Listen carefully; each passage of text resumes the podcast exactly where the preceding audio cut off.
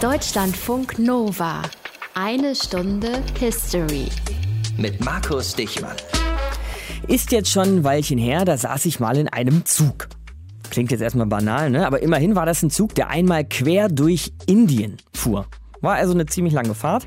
Und auf dieser ziemlich langen Fahrt freundete ich mich mit meinen Abteilgenossen an, damit es nicht langweilig wird. Alles junge Inder, der Großteil von denen in Uniform, das waren Soldaten, Kadetten auf dem Weg zu ihrer Kaserne.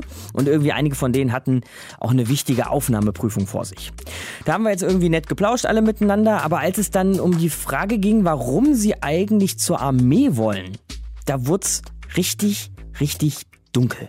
Eine gute Sache wäre doch, kam nämlich so langsam aber sicher raus im Gespräch, gegen Pakistan zu kämpfen, Krieg zu führen gegen die Muslime, denn das Land, auf dem die leben, das würde eigentlich den Indern zustehen. Und Indien bräuchte dringend neuen Lebensraum. Einmal Augen schließen, tief durchatmen. Indien und Pakistan, die haben kein gutes Verhältnis. Kann man nicht wirklich behaupten. Man kann aber auch nicht wirklich behaupten, dass viele Pakistani besser auf die Inder zu sprechen wären, als die Truppe da im Zug auf Pakistani. Dabei lebten sie alle zusammen noch vor 70 Jahren im selben Staat. Vor 70 Jahren entstehen zwei Staaten, erklären sich Indien und Pakistan unabhängig und zwar von der britischen Krone. Damals ein Schlag fürs Empire und die Geburtsstunde eines Konflikts, den wir heute noch spüren, aber eins nach dem anderen. Eine Stunde History hier. Aus den prallgefüllten Schatzkammern der Menschheitsgeschichte. Euer Deutschlandfunk Nova-Historiker Dr. Matthias von Helfeld. Eins nach dem anderen mit dir, Matthias, grüß dich. Hi. Wir müssen also anfangen mit diesen Briten. Ne? Also die hatten da ja eine ganze Weile ihre Finger im Spiel und einen Fuß nach Indien reingesetzt. Ähm, wann wurde Indien dann aber auch britische Kolonie? Das war 1858 der Fall, nachdem ein Aufstand in Indien niedergeschlagen worden war. Aber schon vor diesem Aufstand war England auf dem indischen Subkontinent sehr stark vertreten, und zwar durch die Britisch-Ostindien-Kompanie. Mhm. Am 31. Dezember 1600 hatte die damalige englische Königin Elisabeth I. einigen Kaufleuten aus London einen Freibrief ausgestellt, mit dem ihnen für 15 Jahre das Recht zuerkannt wurde, den Handel mit Indien und anderen fernen Regionen abzuwickeln. Dieser Freibrief wurde dann immer wieder erneuert und verlängert, aber es war bald klar, dass eine Handelsgesellschaft nicht in der Lage sein würde, ein immer größer werdendes Gebiet zu verwalten. Die Ostindien-Kompanie geriet in finanzielle Schwierigkeiten, wollte Geld also vom englischen Parlament. Der Staat sollte also praktisch eine private Handelskompanie, die mehr oder weniger einen ganzen Subkontinent regierte, rausboxen, aus dem Schlamassel raus rausboxen. Hat das gemacht? Na, indirekt schon. Und das hatte tatsächlich weltpolitische Folgen. Denn 1773 wurde der sogenannte Tea-Act erlassen. Kurz gesagt bedeutete das Gesetz, um wieder mehr Kohle zu machen, bekam die Ostindien-Kompanie größere Privilegien und etwas mehr Spielraum bei den Geschäften mit ihrem Tee. Und wer fühlte sich davon über den Tisch gezogen? Na klar, die nordamerikanischen Kolonisten, denn die waren einer der Hauptexporteure von Tee zu der damaligen Zeit. Mhm. Und noch im selben Jahr gab es die berühmte Boston Tea Party Party, allen uns bekannt aus den Schulbüchern. Das war der Auslöser für den amerikanischen Unabhängigkeitskrieg, der ja dann mit der Loslösung von England endete. Okay, also Teegeschäfte, Nordamerika, die Amis, was hat das jetzt wiederum mit der Ostindien-Kompanie und Indien zu tun? Ja, eigentlich ganz einfach. Ähm, denn nach dem Verlust der amerikanischen Kolonien, haben wir ja gerade gesagt, veränderte sich der politische Schwerpunkt der Kolonialpolitik Englands eben auf die andere Seite des Aha. Erdballs, nämlich nach Indien. In den folgenden Jahrzehnten kam es aber immer wieder zu Komplikationen mit der schon erwähnten Ostindien-Kompanie, sodass schon 1784 ein Vertrag geschlossen wurde, der die Kompanie zu einem Unternehmen der britischen Krone machte. Mhm. Nach und nach erweiterte sich der Einfluss dieser neu organisierten Kompanie. Bald standen etwa 20 Prozent der damaligen Weltbevölkerung unter ihrem Einfluss. Also wirklich gigantisch. Wahnsinn, ne? Und das unter dem Einfluss eigentlich eines Unternehmens, quasi aber eines Staatsunternehmens, das sich die Krone unter die Finger gerissen hatte. Da hätte man sich doch jetzt denken können, Lassen wir das alles so, ne? Die Queen hatte doch Wichtigeres zu tun. Warum wurde Indien dann am Ende doch noch eine waschechte Kolonie? Das lag daran, dass 1857 es zu einer Meuterei indischer Soldaten, die für die Kompanie gearbeitet hatten, gekommen war. Das war der Anlass für die Regierung in London, mit dem Government of India Act am 2. August 1858 das gesamte Gebiet von der Ostindien-Kompanie zu übernehmen.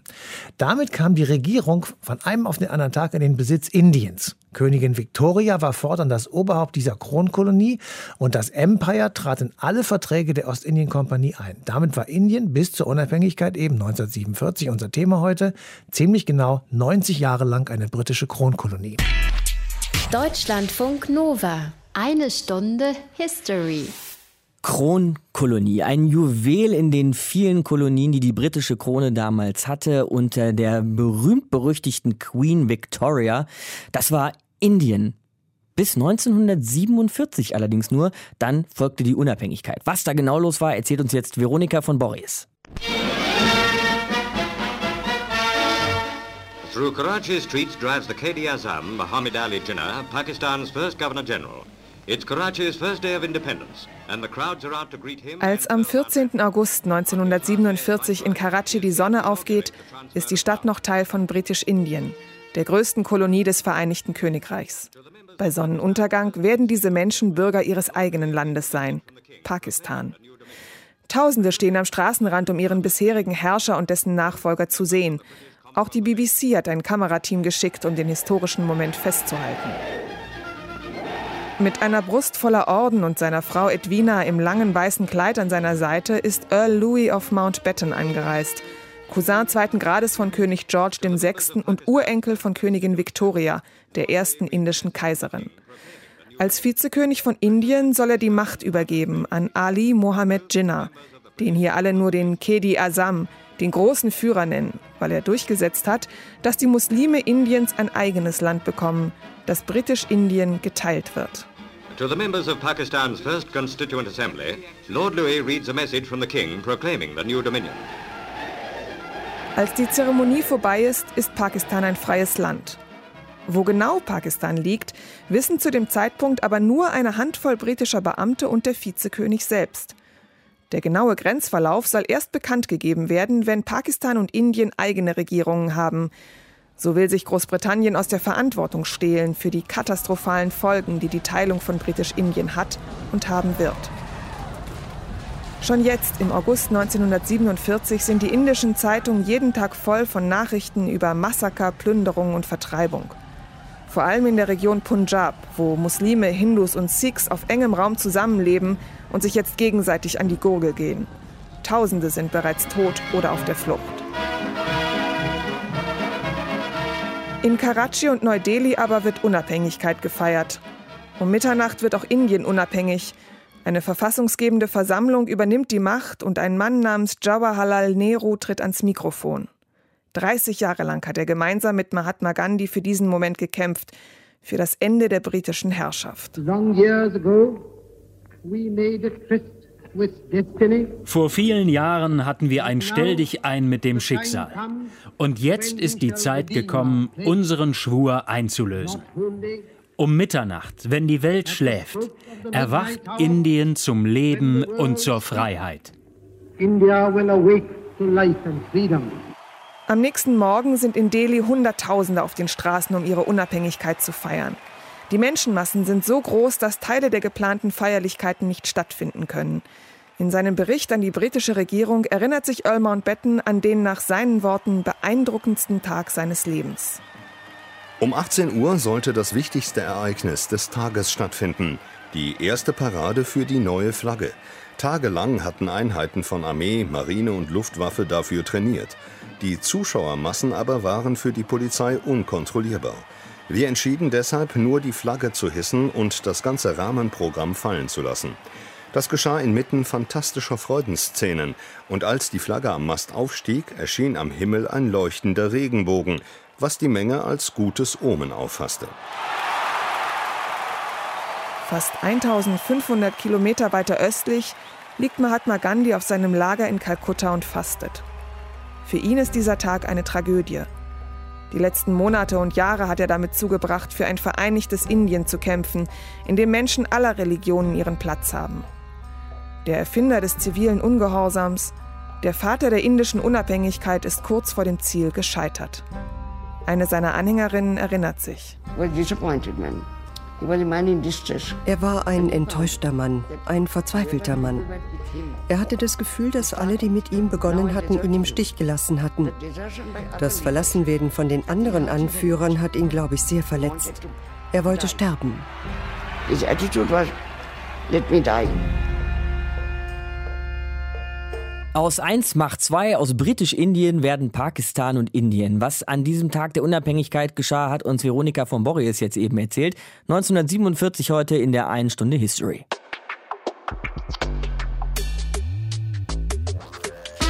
Indien ist heute eine der wichtigsten Volkswirtschaften der Welt und das bevölkerungsreichste Land der Erde. Das sah alles im 19. Jahrhundert und eigentlich auch lange Zeit im 20. Jahrhundert ganz anders aus. Eine Stunde History hier. Indiens Unabhängigkeit unser Thema heute, aber trotzdem, Matthias, für die großen Kolonialherren, für die Briten, die wir heute immer schon wieder besprochen haben, war Indien sehr, sehr wichtig, ne? Indien spielt eine ganz bedeutende Rolle, weil eben neben vielen Gewürzen auch ganz viele andere heiß begehrte Rohstoffe von dort kamen.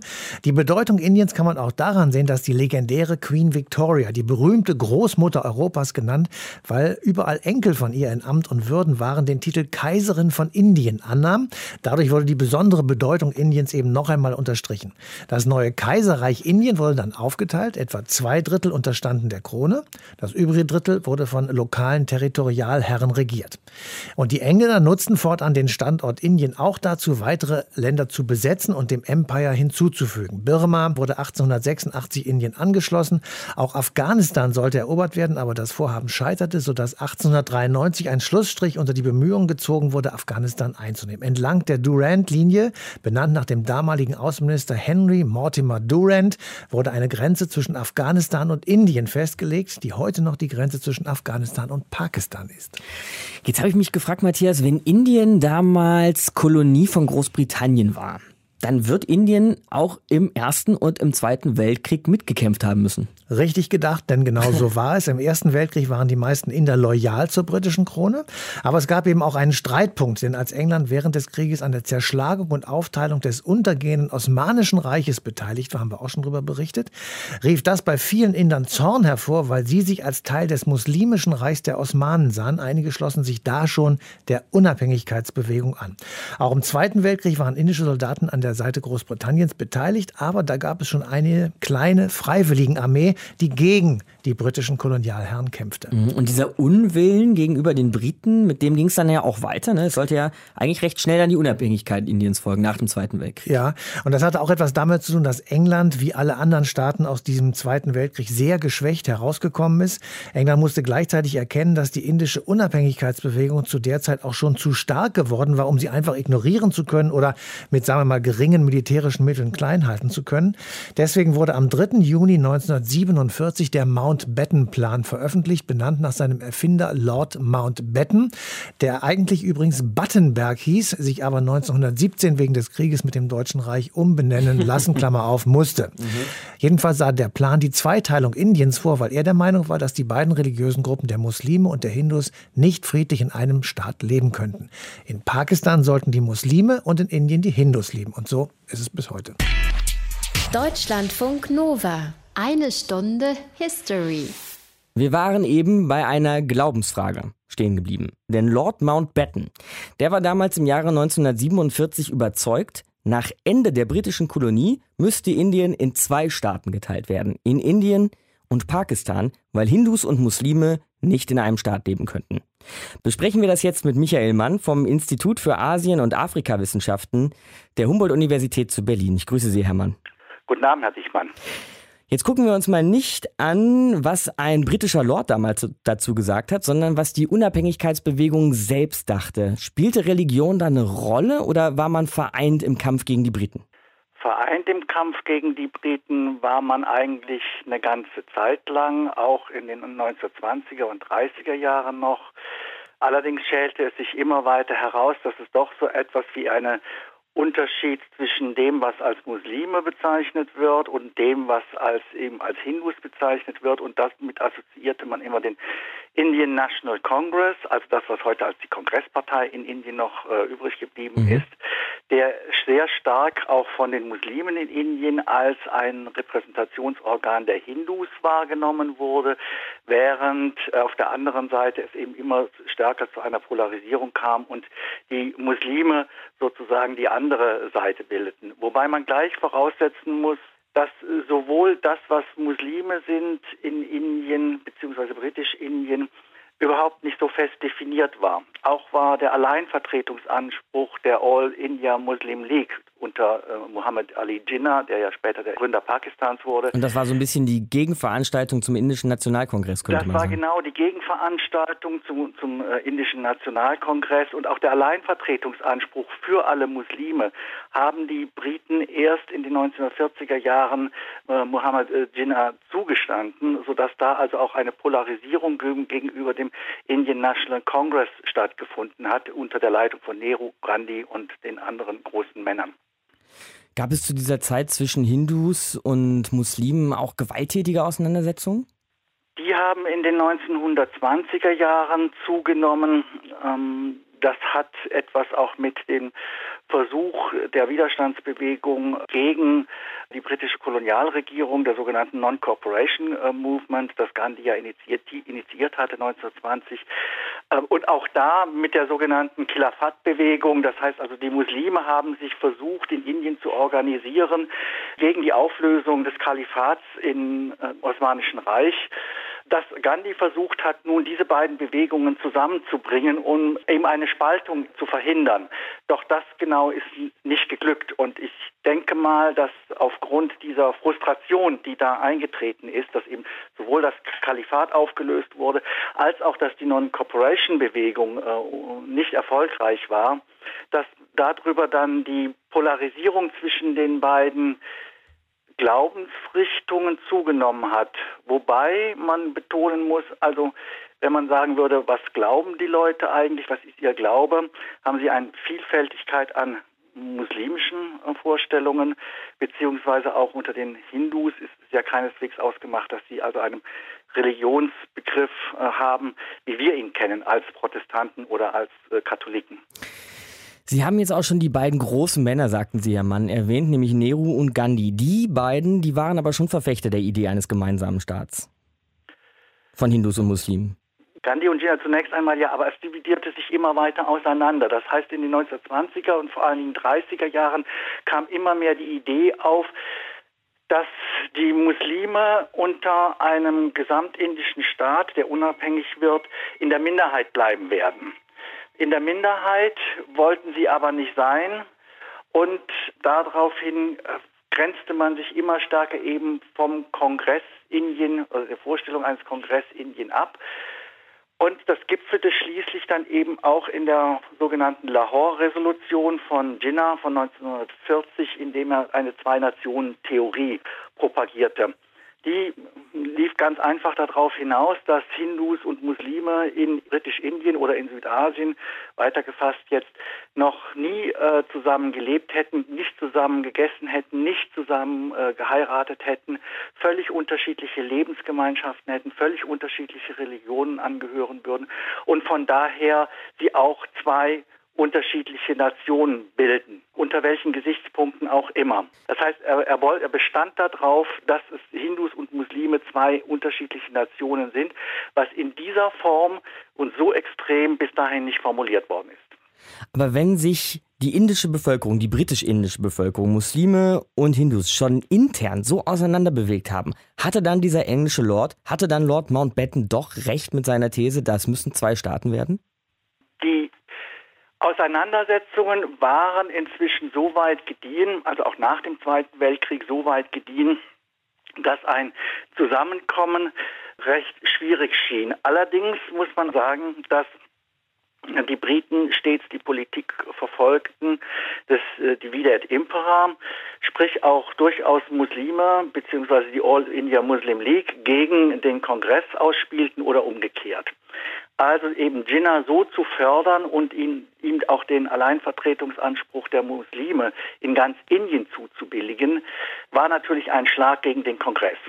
Und das war natürlich dazu äh, ausgerichtet, erstens einen politischen Ansprechpartner in Britisch-Indien zu haben, auf der anderen Seite natürlich auch immer wieder zu betonen, weil die äh, Unabhängigkeit war in den 40er Jahren auf der Agenda, es war nur noch die Frage, wann.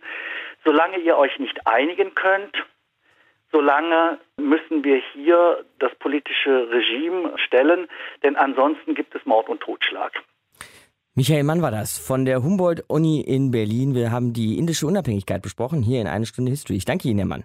Bitteschön. Wir müssen jetzt über einen Namen sprechen, den wir hier heute schon links und rechts des Wegesrandes mehrfach gedroppt haben, was natürlich auch schon zeigt, dass man unser Thema heute nicht ohne diesen Namen besprechen kann. Die indische Unabhängigkeit heute in eine Stunde History und wir kommen jetzt zu Mahatma Gandhi. Und zwar im Gespräch mit Rahul Peter Das. Er ist Professor für Südasienkunde an der Uni Halle-Wittenberg. Ich grüße Sie, Herr Das. Schönen guten Tag. Können wir vielleicht mal ein bisschen menschlich anfangen über diesen Gandhi? Was war das für ein Typ? Was wissen wir über ihn als Person? Ja, Mahatma Gandhi ist eine, sagen wir mal, schillernde Persönlichkeit gewesen.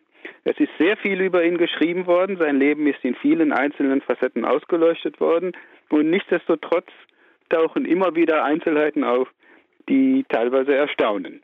Sie sagen, Mahatma Gandhi ist eine schillernde Persönlichkeit. Ja. Das passt ja auch dazu, dass er irgendwie auch das Gesicht der indischen Unabhängigkeitsbewegung wurde. Wie hat er das denn geschafft, sich in diese Rolle zu bewegen oder vielleicht auch sich dahin zu manövrieren? Naja, Ihre letzte Frage war etwas suggestiv und ist in der Tat so, wie manche ihn inzwischen sehen. Also angefangen hat das Ganze ja gar nicht in Indien, sondern in Südafrika, wo er an erster Hand äh, gewisse unangenehme Aspekte des Kolonialismus am eigenen Leibe verspürte. Er muss eine sehr starke Persönlichkeit gehabt haben, weil er eine Methode des Handelns, des Denkens entwickelte, die doch relativ radikal war und die auch gegen Widerstände und auch alle möglichen Kompromissversuche äh, eingehalten hat. Als er dann zurück nach Indien kam, hat er diese Taktiken und diese entwickelten Ideen, diese Ideologie dann in Indien angewandt und das waren ja letzten Endes die gleichen Kolonialherren. Die Briten. Diese Taktiken, von denen Sie sprechen, ja. Herr Daas, da fällt mir natürlich jetzt sofort ein, wenn ich an Gandhi denke, der gewaltlose Widerstand, ja, also ja. Fasten, Hungerstreik, Sitzblockaden, Friedensmärsche, ziviler Ungehorsam, das sind alles solche Schlagworten und Methoden, die einem da in den Sinn kommen, mit denen Gandhi die Briten in die Knie zwingen wollte. Wo kam diese Überzeugung her, gewaltlos bleiben zu wollen? Naja, die Gewaltlosigkeit ist eigentlich ein sehr altes Phänomen in Südasien, im Sanskrit Ahimsa. Im den verschiedensten äh, Religionen äh, Südasiens spielt Ahimsa eine große Rolle, hat es auch äh, gespielt, wahrscheinlich am radikalsten im Jainismus. Und Gandhi kommt aus einer Gegend, wo sich der Jainismus am stärksten gehalten hat. Und es ist höchstwahrscheinlich, dass er auch seine Ideen auf der Basis eines von traditionellen Gedanken entwickelt hat. Und genau weil Gandhi auf diese Art und Weise so einen gewaltlosen Widerstand geführt hat, haben wir ihn heute wahrscheinlich auch so positiv in Erinnerung. Haben wir weltweit so ein positives Bild von Gandhi. Vielleicht ist es aber auch so, ja, dass er, also als die große Persönlichkeit, die er war, mit dieser großen Rolle, die er gespielt hat, vielleicht auch in diese Position gedrängt hat. Oder anders ausgedrückt, war Gandhi vielleicht auch sowas wie ein Karrieremensch? Jetzt versuchen Sie mich aufs Glatteis zu führen. Ja, es gibt natürlich auch äh, solche Ansichten. Wir dürfen nicht vergessen, dass Gandhi schon zu Lebzeiten, aber erst recht nach seinem Tode eine umstrittene Persönlichkeit war. Aber was formulieren denn genau die Kritiker von Gandhi? Naja, es gibt verschiedene Kritiken. Also Historiker zum Beispiel aus der bengalischen Schule machen darauf aufmerksam, dass es durchaus Quellen gibt, äh, die nicht Gandhi also Gandhi und seine Bewegung als die größte Sorgen der Briten darstellen, sondern die Tatsache, wie sie würden langsam die Kontrolle über die indischen einheimischen Streitkräfte verlieren. Dann ist natürlich auch die Teilung Britisch-Indiens, die viele Gandhi persönlich anlasten. Hinzu kommen auch äh, die Vermischung von religiösen und politischen Elementen die viele als problematisch empfunden haben und auch heute noch empfinden. Gandhi war ja eine charismatische Person, der wohl auch sehr moralisch agierte, aber mit der praktischen Ausformung der Politik, insbesondere der Verwaltung, da hatte er offensichtlich große Schwierigkeiten. Die Trennung und, der beiden Staaten haben Sie angesprochen, Herr ja, Daas. Können ja. Sie das vielleicht nochmal ausführen? Ja. Also es wird ihm äh, unter anderem vorgeworfen, dass er zu freundlich nicht pauschal gegenüber Muslime, sondern gegenüber bestimmten Strömungen innerhalb der, der muslimischen Nomenklatura gewesen sei. Denn es ist ja so, dass durchaus nicht alle Muslime für die Teilung waren, wie das pauschal behauptet wird. Und andererseits ist ja auch bekannt, dass es auch sehr viele Gruppen unter den sogenannten höheren Kasten auf der Hindu-Seite waren, die durchaus für die Teilung waren. Also das ist eine komplizierte Sache und ja, in diesem komplexen Szenario hatte Gandhi eben eine Schlüsselrolle. Es wird ihm also vorgeworfen, dass er einfach eingeknickt worden ist gegenüber den Interessen und zwar von beiden Seiten. Hm. Dass er de facto Indien verraten habe. Hm. Trotz der Kritik, Herr Das, an seinem politischen Erbe und auch an seiner Person, was würden Sie sagen? Welche Rolle hat Gandhi für die indische Unabhängigkeit und auch das 20. Jahrhundert in Indien gespielt? Gandhi hat sicherlich eine außergewöhnliche äh, Rolle gespielt. Hm?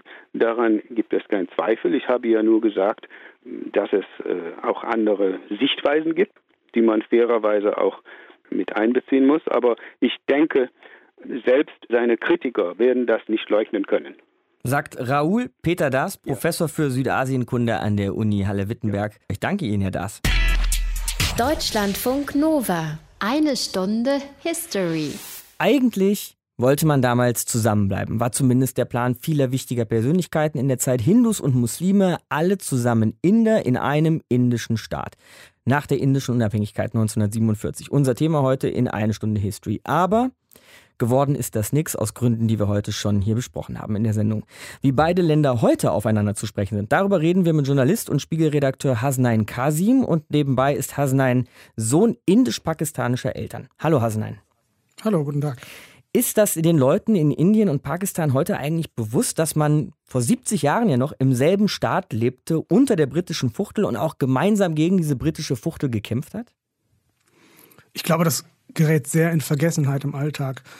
Natürlich wissen die Leute das, dass es mal ein äh, British India gab und davor eben auch ein Indien, was äh, frei von Briten war. Mhm.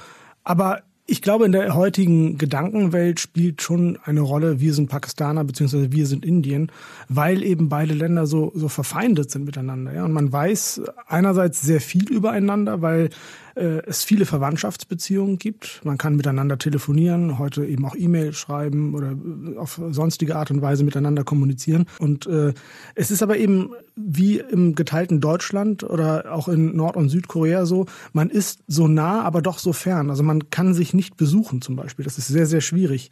Man bekommt als pakistanischer Staatsbürger fast, äh, es ist fast ausgeschlossen, dass man ein Visum bekommt für Indien und umgekehrt genauso. Und das gilt sogar für Menschen wie mich. Ich bin ähm, zwar, also meine engere Familie kommt aus Pakistan. Ich war auch bis, bis 1990, also bis ich 16 war, pakistanischer Staatsbürger, obwohl ich in Deutschland geboren bin.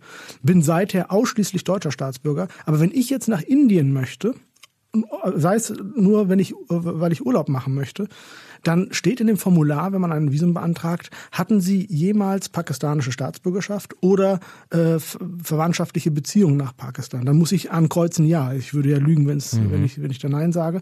Und dann wird mir sofort mitgeteilt, okay, das Visum kann dauern drei, vier, fünf Jahre, bis ich es bekomme. Wahnsinn. Also das ist sehr, sehr schwierig. Es gibt auch ganz viele Mythen. Man, man, also viele denken in Pakistan, im, die, die Inder wären alle böse Menschen und umgekehrt genauso. Man denkt in Indien, die Pakistaner, das sind alles Taliban, alles irgendwie Islamisten hm. und Terroristen. Also man hat so, so festgefahrene Bilder in der einfachen Bevölkerung, äh, zum Teil. Und äh, zum Teil ist es natürlich auch so, dass man, dass man ja freundschaftliche Beziehungen pflegt, eben über Distanzen hinweg. Ähm, es ist vor allen Dingen die Politik, die diese Feindschaft äh, pflegt. Da du die Politik ansprichst. In Indien, da regiert zurzeit ein Mann namens Narendra Modi, Ministerpräsident von Indien, und der gilt bekanntermaßen als Hindu-Nationalist. Also Indien den Hindus, ein Nationalstaat nur für Hindus sozusagen. Und seit seinem Amtsantritt ist die Zahl der Übergriffe auf Muslime in Indien stark gestiegen. Da könnte ich mir vorstellen, fangen wir mal so rum an, dass man diesen Kerl in Pakistan, naja, auf dass man auf den weniger gut zu sprechen ist, würde ich mal sagen. Absolut, das ist schon so. Narendra Modi ist bekannt dafür, dass er eben eine sehr muslimfeindliche äh, Politik macht. Das hat er vorher schon gemacht, als er ähm, Regierungschef eines Bundesstaates war, äh, jetzt eben als, als Regierungschef ganz Indiens. Viele schauen darüber hinweg, auch in Indien, und sagen, naja, dafür geht's der indischen Wirtschaft relativ gut unter ihm und er greift durch gegen Korruption und so weiter und so fort. Die andere Seite hast du auch schon angesprochen, Inder, die glauben, dass in Pakistan sich praktisch nur noch Taliban rumtreiben würden. Und auf der anderen Seite muss man ja leider sagen, dass die Taliban in Pakistan tatsächlich wieder stärker geworden sind, also Islamisten, Extremisten, Terroristen. Was würdest du über den Zustand von Pakistan derzeit sagen? Also es ist Tatsache, dass äh, es äh, Extremisten in Pakistan gibt, die dort ihr Unwesen treiben, dass viele Teile Pakistans in der Hand von Extremisten äh, sind, dass Stammesälteste das sagen haben, also dass der Staat sozusagen das Gewaltmonopol verloren hat über Teile, also beispielsweise die Stammesgebiete entlang der Grenze zu Afghanistan. Tatsache ist auch, dass es in Pakistan sehr viele Anschläge gibt, ähm, von Taliban, mittlerweile auch vom IS, äh, verschiedene Splittergruppen von, von Extremisten. In Indien denkt man natürlich, das wäre jetzt sozusagen das Einzige, was das pakistanische Leben, öffentliche Leben bestimmt. Das ist so natürlich nicht, aber Tatsache ist, dass es äh, schon einen großen Anteil ausmacht. Und was eben auch klar ist, ist, dass die pakistanische Regierung und auch das pakistanische Militär da ein doppeltes Spiel spielen, schon seit Jahrzehnten. Man hat ja in der Vergangenheit ähm, diese Islamisten ja auch stark werden lassen auf Seiten der Politik äh, mit Unterstützung äh, der Amerikaner, mit Unterstützung des Westens und Saudi-Arabiens. Man hat die äh, stark gemacht. Die sollten damals alle in Afghanistan kämpfen gegen die Sowjetunion. Und in Pakistan hat man immer gehofft, dass man die irgendwann mal nutzen kann, äh, um dann sozusagen stellvertretend für Pakistan in Kaschmir zu kämpfen, gegen Indien. Also die waren zwar, sind zwar stark geworden oder stark gemacht worden, um gegen die Sowjetunion zu kämpfen in Afghanistan. Was erfolgreich war, die Sowjetunion ist ja geschlagen worden, hat sich dann Ende der 80er Jahre zurückgezogen aus Afghanistan. Und ähm, in Pakistan glaubte man, man kann diese Leute nutzen, diese Gotteskrieger, um irgendwann dann mal so einen Stellvertreterkrieg führen zu können gegen Indien, den man immer als übermächtigen Feind gesehen hat. Und Indien und Pakistan haben ja auch schon mehrere Kriege gegeneinander geführt seit 1947. Mhm. Wenn ich das so höre, Hasnein, und dann dazu noch eine Geschichte nehme, die ich hier in der Sendung heute auch, in, auch schon erzählt habe, nämlich aus Indien, wo ich mal in einem Zug saß mit jungen Soldaten, die waren auf dem Weg zu ihrer Kadettenprüfung, glaube ich. Die saßen da und die träumten davon, Pakistan zu erobern, weil man dann endlich wieder mehr Platz hätte für sich, also eben für Inder und für Hindus. Glaubst du, das wird nochmal so richtig knallen zwischen Indien und Pakistan? Die Gefahr ist immer da. Das muss man leider so sagen. Es hat ja schon drei Kriege gegeben, die äh, geführt wurden. Es hat äh, mehrmals schon Gefechte gegeben, die so am Rande eines wirklich großen Krieges waren und immer wieder Situationen, wo man aufpassen musste. Zuletzt erinnern wir uns ähm, 2000 2008 war das, als zehn junge Männer aus Pakistan kamen in Bombay oder Mumbai, wie man das heute nennt, einfielen und dort Terror verbreitet haben, äh, zwei Tage lang und äh, viele Dutzende Menschen getötet haben. Das waren eben Männer, die aus Pakistan kamen. Und äh, dieser ganze Terroranschlag ist in Pakistan orchestriert worden, ist da geplant worden vorher. Da war auch Indien kurz davor, militärisch zurückzuschlagen und ist nur dank internationaler Einflussnahme, insbesondere von Präsident Obama, davon abgehalten worden. Also das kann passieren und die große Gefahr ist, ist ja in der Tat, dass, dass beide Länder Atommächte sind. Und äh, das wäre dann verheerend, nicht nur für die Region, sondern für, für, die, für die ganze Welt. Spiegelredakteur Hasnain Kasim hier bei uns in eine Stunde History, Deutschlandfunk Nova. Hasnain, ich danke dir. Danke auch. Wir haben es hier eben von Hasnain gehört, Hasnain Kasim in eine Stunde History, das Verhältnis zwischen Indien und Pakistan auch heute ist nichts muss man sagen. Es ist in diesen inzwischen 70 Jahren seit der Unabhängigkeit beider Staaten unser Thema heute nicht wirklich besser geworden. Und Matthias, sieht auch nicht so aus, als würde sich das in naher Zukunft ändern. Nee, also im Augenblick sehe ich das jedenfalls nicht. Um Kaschmir zum Beispiel hat es zuletzt 2015 beinahe kriegsähnliche Auseinandersetzungen gegeben. Da traut keiner dem anderen über den Weg. Und zudem ist Afghanistan in unmittelbarer Nachbarschaft von Pakistan, was in Indien zu der Sorge führt, dass sich die Taliban über Pakistan auch nach Indien aufmachen könnten. Also es gibt viele Gründe, die einen eher sorgenvoll in die Zukunft blicken lassen. Jetzt hast du die Taliban auch schon erwähnt, die ja auch in Afghanistan ihr Unwesen treiben. Das heißt, beide Staaten liegen auch einfach in einer unruhigen Gegend in dieser Welt. Ja, das stimmt. Und wenn man sich die Situation anguckt, muss man das auch wirklich in Betracht ziehen. Indien hat eine gemeinsame Grenze mit Pakistan, das ist ja klar. Es grenzt aber eben auch an Tibet, also an China und Myanmar. Und es gibt den Konflikt um Kaschmir.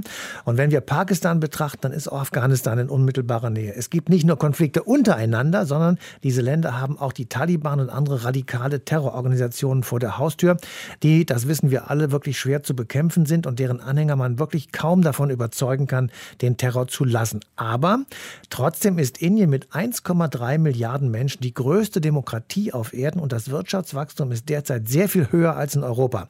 Also vielleicht kann man ja über intensivere Handelsbeziehungen zum Beispiel in Indien den Wohlstand vermehren, sodass das Land vielleicht auch sogar von innen heraus Frieden findet. Mhm. Jetzt sind Indien und Pakistan, das nehmen wir vielleicht mal noch als letztes für heute, ähm, dieses Jahr der Shanghaier Organisation für Zusammenarbeit beigetreten. Das ist so eine Gruppe von Staaten in dieser unruhigen Situation, wie du sagst, die so Sicherheitspolitik, so sicherheitspolitische große Fragen zusammen angehen wollen.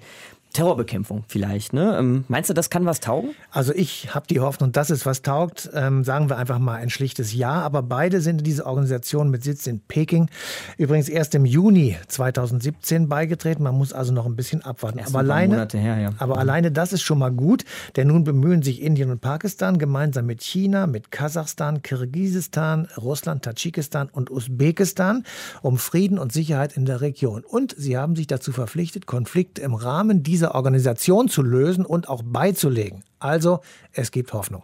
Und die stirbt zuletzt. Danke dir, Matthias. Heute in eine Stunde History. Das war's mit Indien. Nächste Woche schauen wir nämlich wieder in den bundesdeutschen Spiegel und schauen uns an, was vor 25 Jahren hier bei uns los war, kurz nach der Wiedervereinigung. Da reichen jetzt im Grunde der Name einer Stadt und der Name eines Stadtteils und ihr wisst, was ich meine. Rostock-Lichtenhagen. 1992. Unser Thema nächste Woche. Mein Name ist Markus Dichmann. Euch eine gute Zeit. Bis dahin. Ciao. Deutschlandfunk Nova. Eine Stunde History. Jeden Sonntag um 19 Uhr. Mehr auf deutschlandfunknova.de.